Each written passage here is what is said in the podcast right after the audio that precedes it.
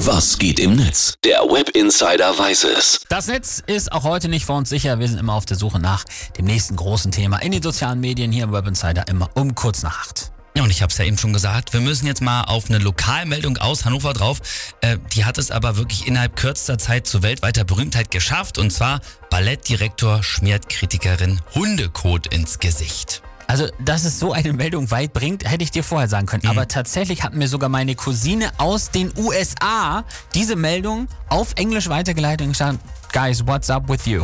Was ist bei euch los? Marco Göcke ist super renommiert und auch schon lange im Showbiz unterwegs. Die FAZ-Kritikerin Wiebke Hüster, die war scheinbar aber nicht der größte Fan seiner Arbeit und hatte zum Beispiel über seine letzte Arbeit geschrieben, Marco Göckes Nullitätentänze, die kein Mensch braucht und so weiter und so fort.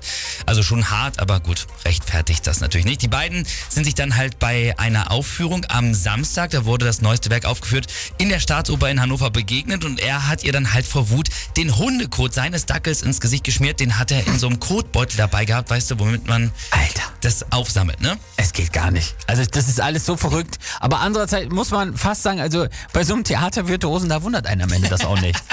Ja, Hüster ähm, hat sofort Strafanzeige bei der Ja. Polizei gestellt. Die ermittelt jetzt wegen Beleidigung und Körperverletzung. Und Göcke, der wurde von der Staatsoper suspendiert, hat auch Hausverbot.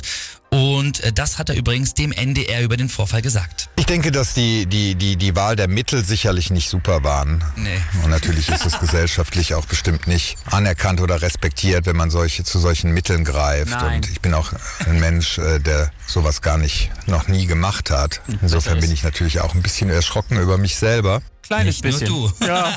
Nicht wirklich einsichtig, der Gute auch, ne? Keine Entschuldigung, gar nichts. Ja, überhaupt nicht. Nee. Äh, Das, das äh, sagen die User übrigens dazu. Wurzelspitze Spitze twittert. Also ich habe ja immer noch die Hoffnung, dass das am Ende vielleicht doch Harpe Kerkeling ist, der uns auf die Schippe nimmt.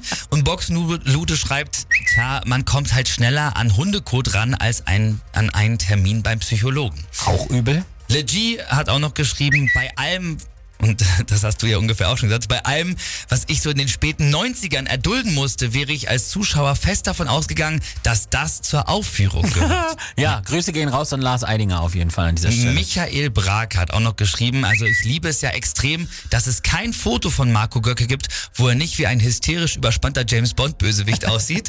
Kann ich nur bestätigen. Und Mickey Beisenherz, der hat äh, das Foto von diesem riesigen Haufen Dinosaurierkot aus Jurassic Park gepostet und geschrieben, nach Hundekot-Attacke von Maro, Marco Göcke, Till Schweiger wappnet sich für seine Kritiker. Wow, auch sehr gut. Zum Schluss noch SK-Zwerg, der schreibt, also ich werde mich zu diesem Fall noch nicht äußern. Ich warte noch auf den investigativen Artikel der Bild-Zeitung. Marco Göcke, jetzt spricht sein Dackel Gustav.